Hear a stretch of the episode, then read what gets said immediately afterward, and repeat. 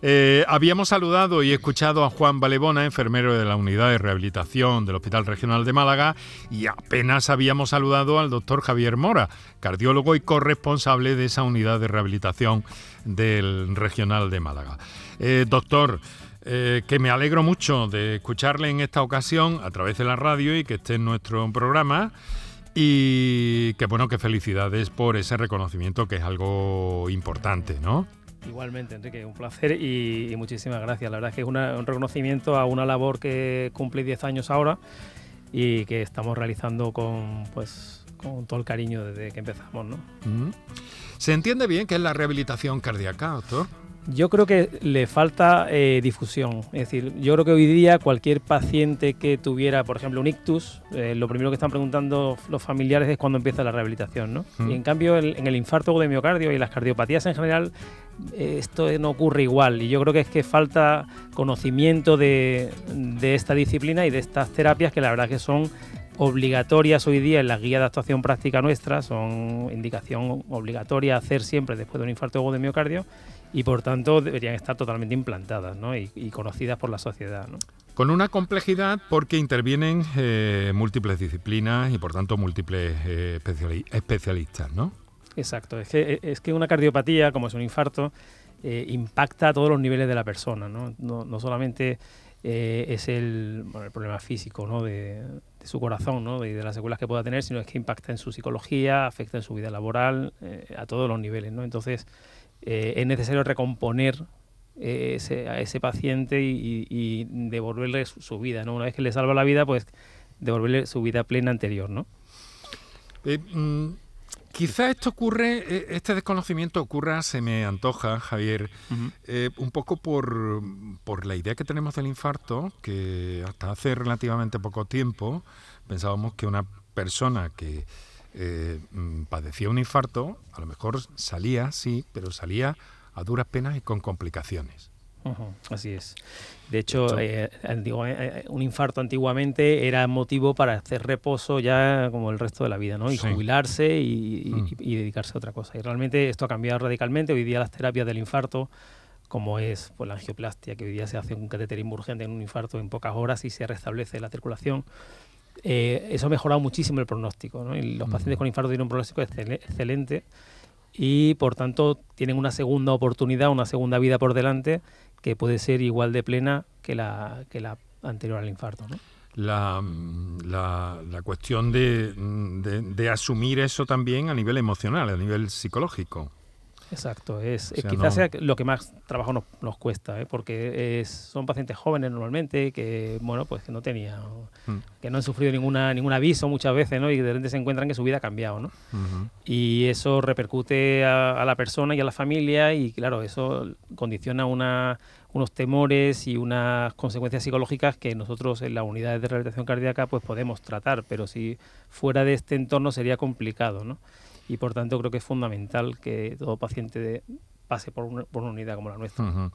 Em, son las 6 eh, y 22 minutos, vamos a recordar a los oyentes eh, la posibilidad que tienen de contactar con nuestro, con nuestro programa para el directo, las notas de voz o lo que quieran hacernos llegar. Para contactar con nosotros puedes hacerlo llamando al 95 50 56 202 y al 95 50 56 222 o enviarnos una nota de voz por WhatsApp al 616 135 135. Por tu salud en Canal Sur Radio. Juan, Juan Valebona, enfermero, ¿cuál es su cuál es su cometido dentro de esta unidad compleja y multidisciplinar? Mi cometido, en cierto modo, es la vigilancia de todos los posibles er, fallos que pueda haber en el electrocardiograma mm. y tomar constantes, eh, dar charlas en fin, eh, vigilar lo que es durante el, esfuerzo y el, ejercicio físico, vigilar el electro y detectar cualquier anomalía que se produzca en él. Mm. Eh, un paciente que ha sufrido un infarto, ¿cómo llega a esta situación? porque tengo entendido que lo que hacen son eh, pruebas físicas y mientras tanto les están llegando a ustedes los datos del electro, ¿no? ¿Me equivoco? Nosotros lo recibimos, tenemos un tenemos grupos de mes y en ese mes eh, son vienen los lunes, los miércoles y los viernes en grupos de cinco personas, tres grupos por día. Eh, dentro de esos grupos, nada más recibirlo a la persona, al paciente, se les monitoriza con una cinta en el pecho que manda vía Bluetooth a un, a un ordenador los datos del electro. Y una vez que lo tenemos monitorizado empezamos con el, con el ejercicio físico, con tres fases, la primera de calentamiento, luego otra de, pesas y de ejercicios abdominales y en, y en colchoneta, mm. y una tercera de cintas o de ciclo. Ya, depende, mm. depende de cada persona su que pueda hacer una cosa u otra. Y así los pacientes van cogiendo algo de confianza, ¿no? Los pacientes vienen... Se ven, controlados, vigilados por ustedes. Efectivamente. Además, mm, ya tenemos unos parámetros en los que nosotros sabemos hasta cuánto tenemos que llevar ese corazón, esa frecuencia cardíaca, para las primeras semanas, la segunda semana, dependiendo de unos parámetros que ya se han tomado en otras, en otras pruebas previas, como son las ergometrías. Doctor Mora, eh, vamos a ver, ¿cómo, ¿cómo empieza todo? Quiero decir, como una persona, bien, eh, eh, tenemos, un, tenemos un caso de infarto, se, se atiende rápidamente en esas unidades eh, que tan preparadas están y que usted ha mencionado anteriormente. Eso hace que el pronóstico sea francamente favorable. Pero normalmente, en condiciones normales, ¿cuánto tiempo pasa hasta que después del inserto de ese, de ese stent, eh, una persona, supongo que después tiene que estar algunos días hospitalizado, ¿no? Sí, hoy día eh, prácticamente la, el ingreso se, se, reduce a cuatro o cinco días, incluso la tendencia es a menos porque las actuaciones son muy muy rápidas y la, recuperación después, de, por ejemplo, de un cateterismo, pues apenas tiene convalecencia, ¿no? Porque es muy poco invasivo, ¿no?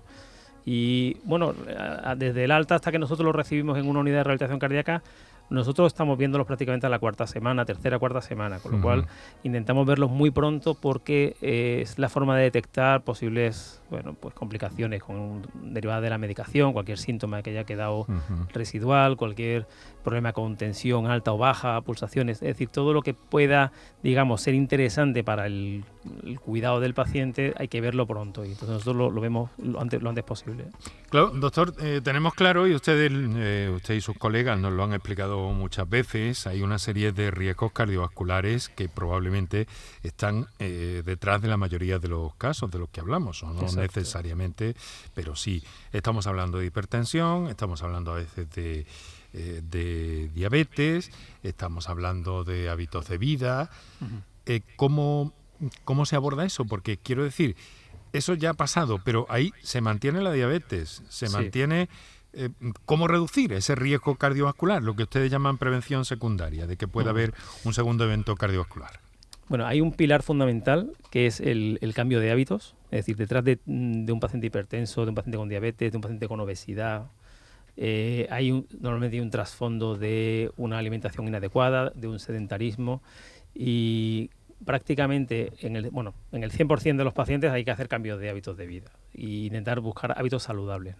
Eso nos va a venir bien para casi todos los factores de riesgo. Eso nos va a venir bien para la hipertensión, para la diabetes, para la obesidad, para el colesterol. Y eh, sobre eso, luego en, en, cada caso particular, pues necesitamos medicación. ¿no? La medicación es prácticamente inevitable. Los hmm. pacientes se quejan de, de, las pastillas, de la cantidad de pastillas que reciben, sobre todo al principio, pero es algo que es necesario para, digamos, blindar al paciente mientras que mientras conseguimos los otros cambios que son más lentos, ¿no? que son las adaptaciones al entrenamiento, a la dieta, es decir, la pérdida de peso pues no es rápida y la y la respuesta, digamos, de un, de, una, un paciente con diabetes al ejercicio, pues es, no es tan rápida, no es tan, no es tan inmediata y para eso necesitamos el, el, apoyo de la medicación que va a hacer ese trabajo mientras tanto. ¿no? Pero sí es verdad que es muy efectiva, ¿no? que llegan a remitir esos valores tanto en la diabetes como incluso en la hipertensión arterial, tengo entendido. absolutamente, absolutamente. Está publicado que un paciente eh, con diabetes y con hipertensión podría no necesitar medicación si, si tuviera unos hábitos saludables, sobre todo, eh, quizá para mí el más importante es el ejercicio físico. Es decir, si somos capaces de, introducir al paciente en el ejercicio y mantenerlo y que persista, eso nos va a ahorrar muchísimo, muchísima medicación en el futuro. Eso es una receta bien asequible, bien, bien barata, ¿no? Son muy baratos, sí, la verdad es que sí. Y de hecho, bueno, en la, en la unidad de rehabilitación cardíaca pasan un mes con nosotros pero eh, esa receta se la llevan, ¿no? Es decir, cómo hay que hacer el deporte, cómo hay que hacer el ejercicio y, cómo hay que incluirlo en el día a día, aunque se, luego se, se incorporen al trabajo y tal, pero hay que mantener eh, la actividad física um, como parte de su vida ya. ¿no? Y otro aspecto fundamental me imagino que será la, la dieta. Oigo como un eco por ahí, que yo creo que es de unos auriculares eh, compañeros en, en, Málaga, como un retorno, me llega un eco como de, como de auriculares. Y no sé si será mm, eh, incómodo para nuestros oyentes, a ver si podemos evitarlo. Eh, bueno, ahora vamos a hacer una cosa. Miren, ya saben que abrimos nuestros teléfonos para cuando hay comunicaciones y nuestros oyentes se manifiestan muy bien y nos plantean cosas muy interesantes. Quiero aprovechar para recordar que tienen el 616-135-135 para las notas de voz y que tienen los teléfonos para la intervención en el directo de la radio en el 955-056-202 y 955-056-200. 22. Ahora lo que vamos a hacer es escuchar una nota de voz que nos ha llegado. ¿Podemos, compañeros? Hola, buenas tardes. Vamos a ver, yo quisiera saber cuál es mi diagnóstico. Hace tres años que me pusieron dos muelles, perdón, dos estén. Y desde que me pusieron los estén, mi vida ha cambiado, he ido a peor, día tras día a peor que he llegado a estar ingresada cada 15 días por angina de pecho. Únicamente se me va el dolor del pecho con la cafinitrina, por lo que a los tres años me han puesto un neuroestimulador y pone tratamiento en Atos. Quisiera saber qué es lo que significa. Gracias. Bueno, muchas gracias a esta señora por su confianza, por su intervención que nos ha hecho llegar. Eh, cada caso es cada caso.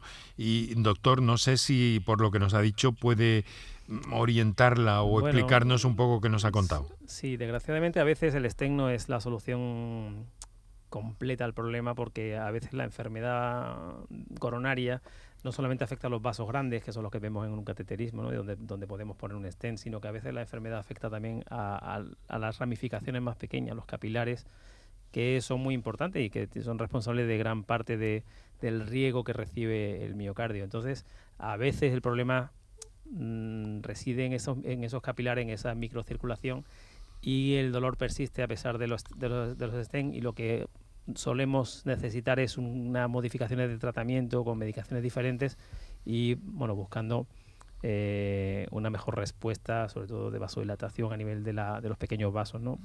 Mm, claro, no, no, conozco el caso en profundidad, pero mm, la verdad es que eso, ese problema que cuenta esta paciente, pues a veces lo, escuchamos, ¿no? Y tiene que ver con eso. Le repito a los oyentes los teléfonos para participar en directo 955-056-202, 955-056-222 y las notas de voz al 616-135-135. Em, Juan, eh, mire, una cosa, ayer eh, dedicamos el programa al, a la salud sexual y un oyente nos preguntó una cosa, nos preguntó, ya se lo he comentado un poco por encima al doctor Mora, eh, pero quería que, nos comentara un poco esto, porque tengo entendido que también el aspecto sexual es eh, clave en, todo esto que estamos hablando y en la rehabilitación cardíaca. Y entonces un oyente eh, nos dijo que tenía 49 años, voy a reproducir la, la nota, 49 mm, mm, años y que hace 8 meses tuvo un infarto. Ahora tengo miedo a tener relaciones eh, a pesar de que tengo tendencias a mantenerlas. ¿Qué podría hacer? Porque los médicos me dicen que puedo, pero no me atrevo. ¿Cómo se acaba con estos, con estos miedos, Juan? ¿Se puede acabar con esos miedos? Sí, yo creo que sí, que se puede acabar. La relación sexual no es más que un ejercicio físico. Si él puede hacer ejercicio físico, puede llegar a tener una relación mm, sexual totalmente normal. Ese miedo se le tiene que quitar porque además vienen muchísimas personas, muchísimos pacientes vienen con ese miedo. E incluso hay personas que aún sin tener miedo tienen problemas para tener erecciones. Eh, muchas veces son causadas por, la, por alguna, algún tipo de medicación que toman, pero sobre todo mm, nosotros en la, en la rehabilitación cardíaca, en las sesiones de psicoterapia, pues se trata a veces ese tema, ese tema y se les quita el miedo totalmente, vaya, porque si ellos pueden tener un ejercicio físico, pueden hacer ejercicio físico con normalidad, pueden tener relaciones sexuales totalmente sanas y normales. Sin problema, pero siempre queda, pues bueno, como escuchábamos, yo no sé si este señor no nos dio más datos, pero suponemos que habrá pasado por una de nuestras unidades de rehabilitación cardíaca que están en toda Andalucía, ¿no, Javier? Sí, de hecho, Andalucía es eh, la comunidad en, España con más unidades de rehabilitación cardíaca. Somos, somos mm. líderes en esto, ¿no? Y aunque, bueno, la, Comunidad de Madrid tiene muchísimas también y para su población, pues quizá no sé qué ventaja en cuanto a la ratio por, por habitante, pero Andalucía es, líder en España de unidades y estamos, eh, bueno, así reconocidos en, en las reuniones científicas de nuestra área, ¿no? Y, creo que prácticamente, y la idea además es llegar a más sitios. Nos hemos creado tenemos un grupo de trabajo de la Sociedad Andaluza de Cardiología que yo estoy presidiendo ahora y hemos creado una red eh, de unidades con el objetivo de llegar a todos los puntos ¿no? y intentar y conseguir rehabilitación cardíaca en algunos comarcales donde no hay, en hospitales donde todavía no se ha abierto. Es decir, eh, hay un trabajo ahí que estamos haciendo porque mm, creemos en esto y que tiene que llegar a toda la población. Y porque es una es un acto formativo también y divulgativo, ¿no? Para, para acomodar, para ilustrar, para hacer llegar toda la información, la información buena, la información correcta a los pacientes que han sufrido un infarto y que lo eh, que lo integren en sus vidas de alguna forma. Exacto. nosotros, yo suelo decir que hay tres pilares en la rehabilitación cardíaca. Uno es el ejercicio físico, otro es la psicología, que ya se ha mencionado, y el tercero es la educación. Es decir, en esta época que vivimos de noticias falsas y de rumores y de pues hay que informar correctamente a los pacientes, tienen que tener eh, información eh, veraz, adecuada de cómo, de las cosas que realmente son buenas para su enfermedad y lo que tienen que hacer. ¿no? Y luego ya supongo que el, seguimiento estrictamente médico de, estos pacientes se hace por una vía eh, por una vía eh, convencional ya, ¿no? Se supone que tienen eh, que tienen revisiones cada cierto tiempo, ¿no? ¿Cómo va esto? Sí, realmente la continuidad de estos pacientes debe ser en atención primaria y que atención primaria sea la que canalice luego un seguimiento si precisa por su cardiólogo eh, de zona, digamos, ¿no? Pero lo ideal sería que estos pacientes, ya que están formados y que están eh, con tratamientos ya optimizados, pues tuvieran un seguimiento en atención primaria, donde pueden eh, estar perfectamente bien atendidos. Son las 6 de la tarde, 37 minutos ya, casi los mismos grados que tenemos en este momento. en Málaga estarán ustedes más frescos en el exterior. ¿Eh? Juan, eh, doctor Mora. Pero aquí fuera eh, están cayendo unos buenos graditos. Nuestro, nuestro termómetro indica, el termómetro de la estación meteorológica de Canal Sur Radio en Córdoba indica 35 y medio a esta hora de, de la tarde. Ya debería haber bajado un poquito más, me da la impresión. Bueno, vamos a ver. tenemos nuestras líneas abiertas y hemos recibido una comunicación en directo desde Sevilla. Nos telefonea Mari Carmen, a quien saludo. Buenas tardes, Mari Carmen. Hola, buenas tardes. ¿Qué tal? ¿Cómo está? Muchas, muchas felicidades por el programa. Muchas gracias. Mire, quería preguntarle, yo eh, he tenido un pequeño infarto, no, no me he tenido que poner este ni nada, hace seis meses, entonces mm, mm, estoy me han mandado aspirina, que tome aspirina, mm, yo creo que es de por vida. Después también estoy tomando clopidogrel, Infadel. ¿Clopidogrel? Eh, sí. Entonces, mm, yo creo que fue mm, también anti anticoagulante, ¿no? Sí. Exacto. Entonces, mm, estoy estoy que toda llena de cardenales. Eh, yo creo que eso es de la, de la aspirina y del tratamiento este. Cualquier porrazo que me doy, cualquier herida, tengo una hemorragia enorme. Eh, y otra pregunta, eh, el, infarto, yo también he tenido también un cáncer de mama, estoy también operada de cáncer de mama, también he tenido tuberculosis, lo que no he tenido ha sido el COVID, pero bueno, lo demás, he tenido todo. he tenido todo. no va a ser todo malo. No, no, no. Entonces quería saber, ¿este tratamiento de aspirina y todas estas cosas es de por vida? Es que, no sé, es que... No, no. A ver, en, un infarto agudo de miocardio, el, fenómeno que ocurre que desencadena el, infarto, sobre todo un tipo de infarto determinado, es que hay una obstrucción de una arteria coronaria por un trombo, un coágulo de sangre. ese trombo, ese coágulo de sangre, pues se podría repetir en el futuro. Entonces, cuando mm, ponemos un tratamiento tras un infarto, siempre incluye eh, dos tipos de medicamentos eh, para dejar la sangre un poquito más líquida, un poquito más difícil de coagular. ¿no? Y ese, ahí eh, está la aspirina y está el clopidogrel. ¿no? Entonces, la aspirina es el tratamiento, digamos, de por vida de un infarto, porque es una forma de dejar la sangre líquida, pero mm, con una intensidad moderada pero el primer año, sobre todo después de un infarto, reforzamos con un segundo, eh, con un segundo medicamento para la sangre, que en este caso es el clopidogrel, y por eso es el tener hematomas. Los hematomas a nosotros no le damos tanta importancia porque nos hace pensar que la medicación está haciendo su trabajo, ¿no? Es que licua un poco la sangre, ¿no? Mm. Y pequeños sangrados los damos por buenos, pequeños sangrados de encías al cepillarse los dientes o pequeños sangrados pues de otro origen no, no, no, nos, no nos suponen una complicación eh, del tratamiento. Lo que sí sería un sangrado, importante ya nos cambiaría un poco el enfoque. Pero sí, pequeños hematomas, incluso algunos sin golpes así eh, inadvertidos, eh, no lo damos como una complicación del tratamiento, sino que bueno, el tratamiento está haciendo su trabajo y, lo está haciendo bien porque mantiene la sangre difícil de coagular, al menos el primer año. Muchas gracias. Otra cosa que quería preguntarle, los, infartos de miocardio eh, mm, puede dar así porque sí o porque haya un problema, porque a mí es que me ha dado por un disgusto, porque yo pasé un disgusto y, me, dio el infarto, vamos, que es que... Bueno, eso, está, eso está descrito, ¿no? Hay, hay, algún tipo de infarto. Los infartos suelen ser porque hay algún factor de riesgo que ha ido estrechando las coronarias, ¿no? Y las coronarias se han ido, eh, bueno, han ido acumulando colesterol y se han ido pues estrechando en su recorrido y finalmente terminan por obstruirse, ¿no? Pero a, veces eh, hay personas que no tienen esos factores de riesgo, ni fuman, ni tienen diabetes, ni tienen hipertensión, y a veces un estrés importante puede provocar un tipo de infarto que se debe a una descarga muy grande de, catecolamina, decimos nosotros, ¿no? Como de, adrenalina y eso. Y, bueno, pues son un poco diferentes en el manejo, pero eso es lo menos frecuente. ¿eh? Lo, lo, más frecuente es que un infarto ocurra porque ha habido una serie de factores de riesgo previos que han llevado a que las arterias coronarias se vayan viendo afectadas.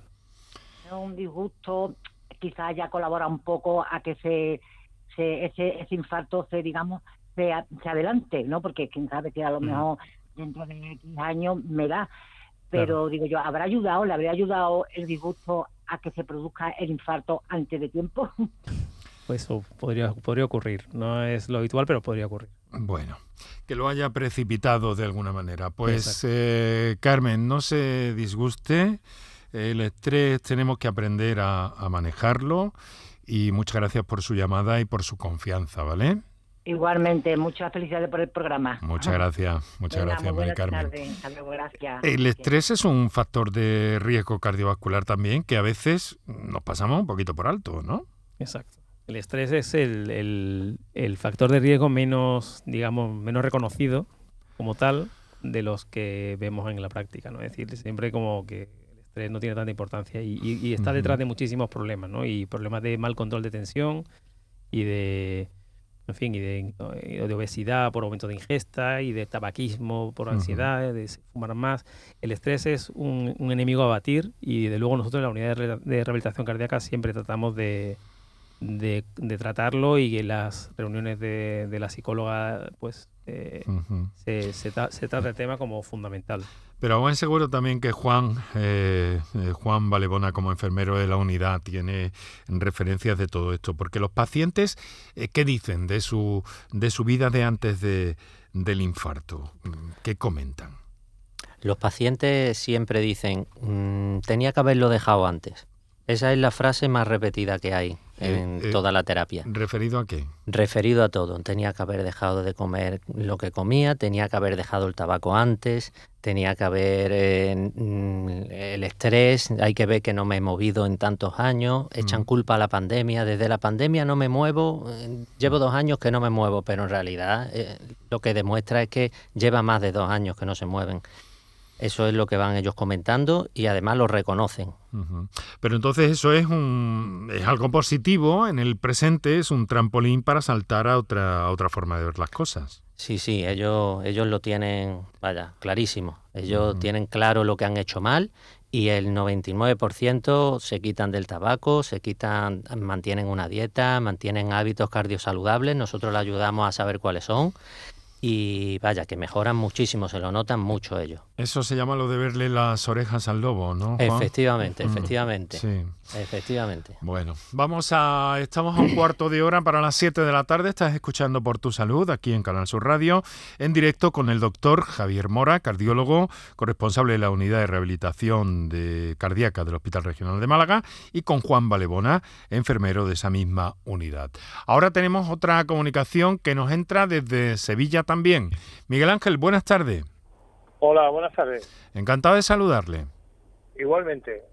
Bueno, antes de nada, felicitaros por el programa. Muchas gracias. Y, comentaros un poco, yo hace dos años y medio eh, tenía cierto malestar, me hicieron un cateterismo y me pusieron cuatro stents. Eh, al cabo de los dos meses me indicaron que tenía que hacer rehabilitación cardíaca aquí en Sevilla, en el Virgen del Rocío, pero cuando me, me vieron declinaron a hacerlo porque tenía una estenosis en la válvula tricúspide, es una válvula, yo la tengo válvula bicúspide, con una estenosis entre moderada y severa.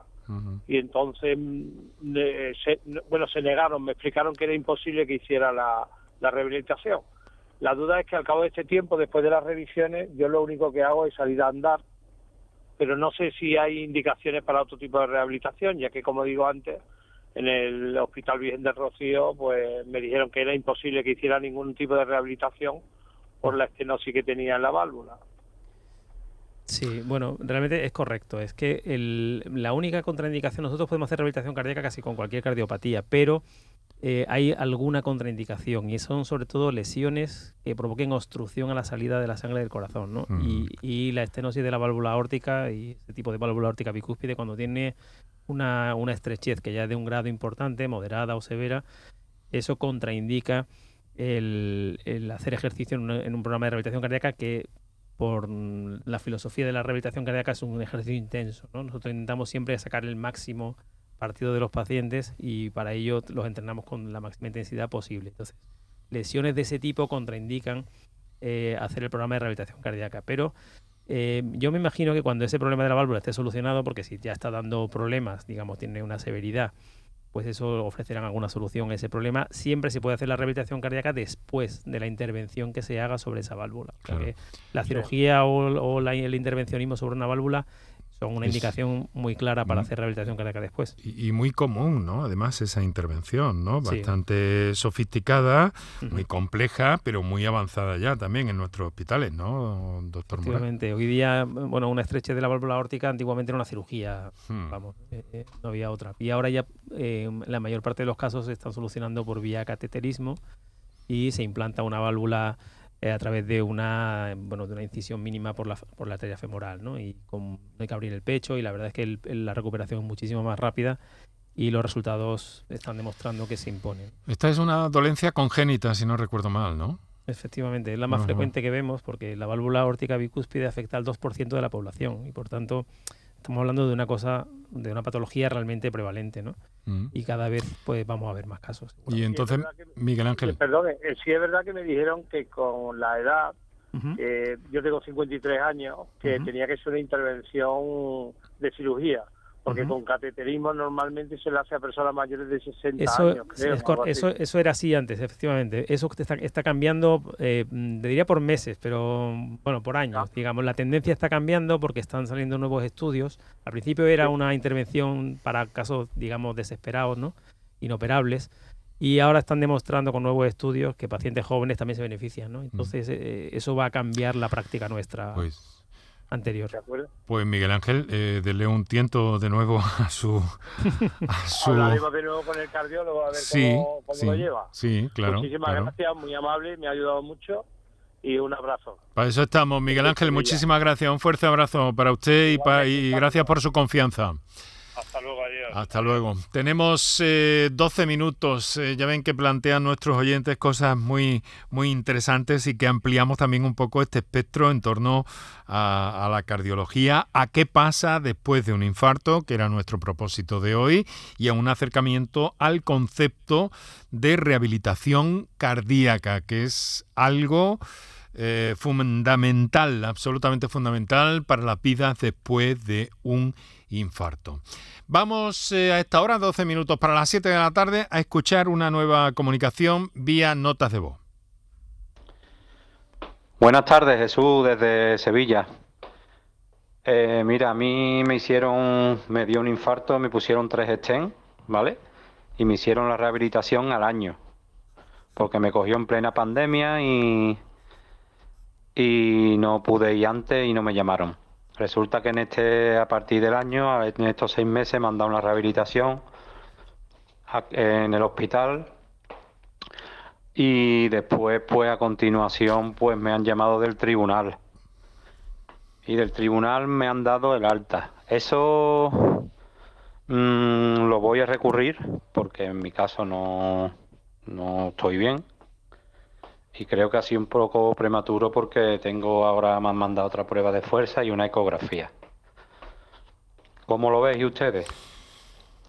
Bueno, bueno eh, yo mm, le podría decir que eh, la rehabilitación cardíaca es el objetivo nuestro es devolver a los pacientes a su vida anterior, incluido el trabajo. ¿no?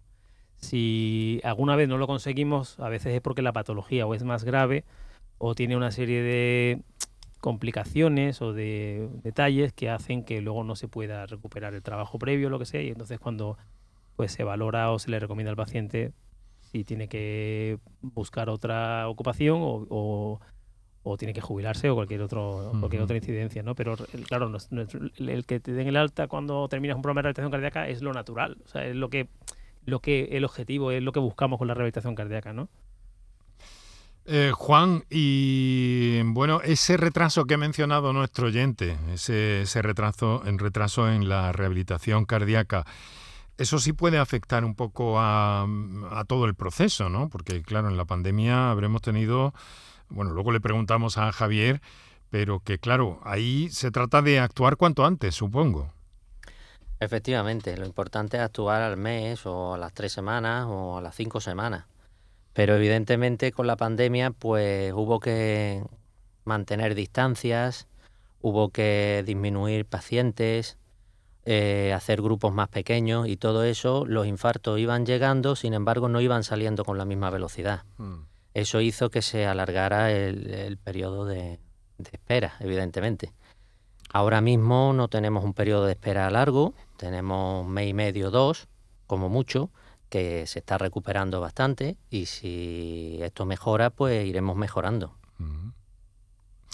Fundamental intervenir cuanto antes, ¿no, doctor Mora? Sí, es fundamental. Ahí, la verdad es que nosotros, eh, aparte de la difusión de la rehabilitación cardíaca, que creo que es necesaria y que los pacientes, los pacientes terminarán por demandarlo, creo que ah, necesitamos también algo de inversión en que las unidades puedan ir creciendo, porque claro, pasan los años, llevamos, llevamos 10 años funcionando y prácticamente tenemos el mismo, la misma dotación de, material. Y nos vendría bien ir poder crecer ¿no? y ofrecérselo a, más pacientes y poder eh, llegar a más gente y más rápido, porque es fundamental la precocidad. Eh, cuanto antes el paciente hace rehabilitación cardíaca, antes recupera su vida y, antes recupera la confianza. Y, esos meses de espera se hacen muy largos. El paciente mm, puede llegar a, a perder la, la, fe en que va a volver a su situación previa, porque claro, yo entiendo que esa espera en casa, sobre todo si no están trabajando, es muy duro. O sea, una continuación de todo el de todo el de todo el proceso que empieza, bueno, empieza con el cero, pero sigue con, con esas unidades de hemodinámica que en nuestro país, particularmente en Andalucía, eh, funcionan de una forma increíble, con una actividad eh, mucho mayor que, que, grandes ciudades del mundo, como Nueva York u otras incluso, ¿no? Las unidades de hemodinámica están mm, todo el día. el proyecto de ese, del código infarto que se llama en Andalucía, el código infarto de Andalucía es un bueno, es un proceso de, tratamiento del infarto que es eh, el mejor que hay posible para un paciente en el mundo. O sea, es, eh, llegar con, el 061 directamente a la sala de hemodinámica y abrir la arteria en menos de dos horas eso no está al alcance de muchos países y nosotros en España y en Andalucía se está haciendo de manera ejemplar. ¿no? Sí. Y sería bueno, digo, que todo el proceso continuase en esa línea hasta la rehabilitación, ¿no? Que es lo que, ustedes van. claro, todo lo que se ha corrido antes, que no se pierda después por las esperas, ¿no? Y claro, ahí nosotros necesitaríamos pues tener espacio para acoger más pacientes y así no tener esa, esas Bueno, en cualquier caso, mm, también es razonable, y nos lo ha dicho al principio, que después de, ese alta hospitalaria, después de, una, de un infarto, eh, también que haya cierto reposo, por así decirlo. No sé si me va a reñir por utilizar esa palabra. Sí, no es... Digamos que es desconexión del hospital, pero no reposo. vale, no reposo. Bueno, me refería a eso, desconexión, es mucho más, mucho más preciso, mucho más ajustado, hasta que de nuevo, pues esa persona entra en ese camino de la rehabilitación cardíaca. Tenemos otra, otra nota de voz por ahí, vamos a escucharla, creo que va a ser la última. Eh, adelante, compañeros. Hola, buenas tardes. Mira, yo me, dio una, una de pecho hace un año y dos o tres meses y me pusieron un stent. la verdad es que estoy, estoy bastante bien. Pero, claro, mi pregunta, una cosa es que eh, este, este sábado tuve que ir por urgencia porque me sangraba mucho la nariz y me tuvieron que arreglármela ahí. Con no sé qué de plata me la arreglaron ahí y estoy, y ya, ya no me sangra la nariz.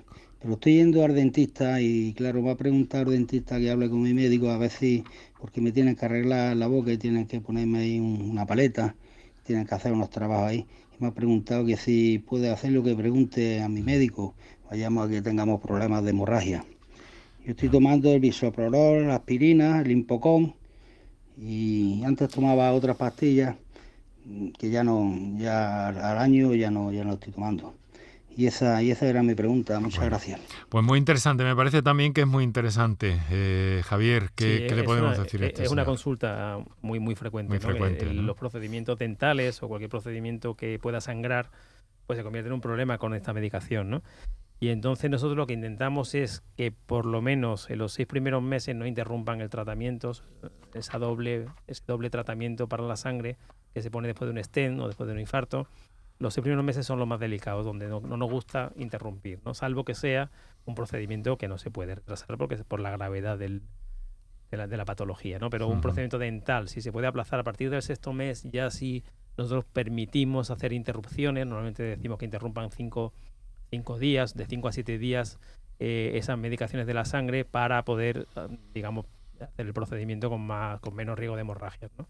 Normalmente quitamos una de las dos pastillas, no quitamos todo, el tratamiento de la sangre porque si no eh, también el paciente estaría expuesto a un riesgo. Bueno, pues eh, vamos a terminar. Le quiero agradecer a Juan Valebona, enfermero de esa unidad de rehabilitación del Hospital Regional de Málaga. Bueno, están ustedes en, en, un sitio, bueno, en un sitio que a mí me gusta mucho, pero por mi afición a la, a la arquitectura, además de a la medicina, que es el Hospital Civil, ¿no? Donde tienen esa, esa unidad, ¿no? Sí, la tenemos integrada en el Hospital Civil, en la planta baja, en el pabellón 7. Sí, es un, un espacio, desde luego, muy singular, ¿verdad, doctor Moral? Es, precioso. tiene, tiene un, yo invito a cualquier que no lo conozca que venga a verlo porque tiene pues un patio con unos, y, en fin, una, unas galerías que son de hospital antiguo. Y, es realmente muy bonito. Y luego otros espacios nuevos, a mí me gusta mucho. Además he vivido cerca de, de allá. Bueno, eh, Juan, muchas gracias. Transmita a todos sus compañeros y compañeras eh, modesta pero sinceramente nuestra felicitación. Lo mismo, por supuesto, le digo al doctor Javier Mora, cardiólogo y corresponsable de esa unidad de rehabilitación cardíaca Hospital Regional de Málaga. Javier, muchísimas gracias. Hasta la próxima, volveremos a encontrarnos. Gracias. Muchas gracias a ti. Muchas gracias. Hasta la próxima. Y gracias por la difusión de la unidad. En eso, en eso estamos, esa es nuestra tarea. Lo vamos a dejar aquí con nuestro agradecimiento hoy a Marina Fernández del Servicio de Comunicación del Hospital Regional de Málaga. Y aquí en la radio, Kiko Canterla, Antonio Martínez, Paco Ruiz, Paco Villén en la realización, Enrique Jesús Moreno que os habló, encantado. Mañana hablamos de la columna de ese eje y sustento de nuestro cuerpo.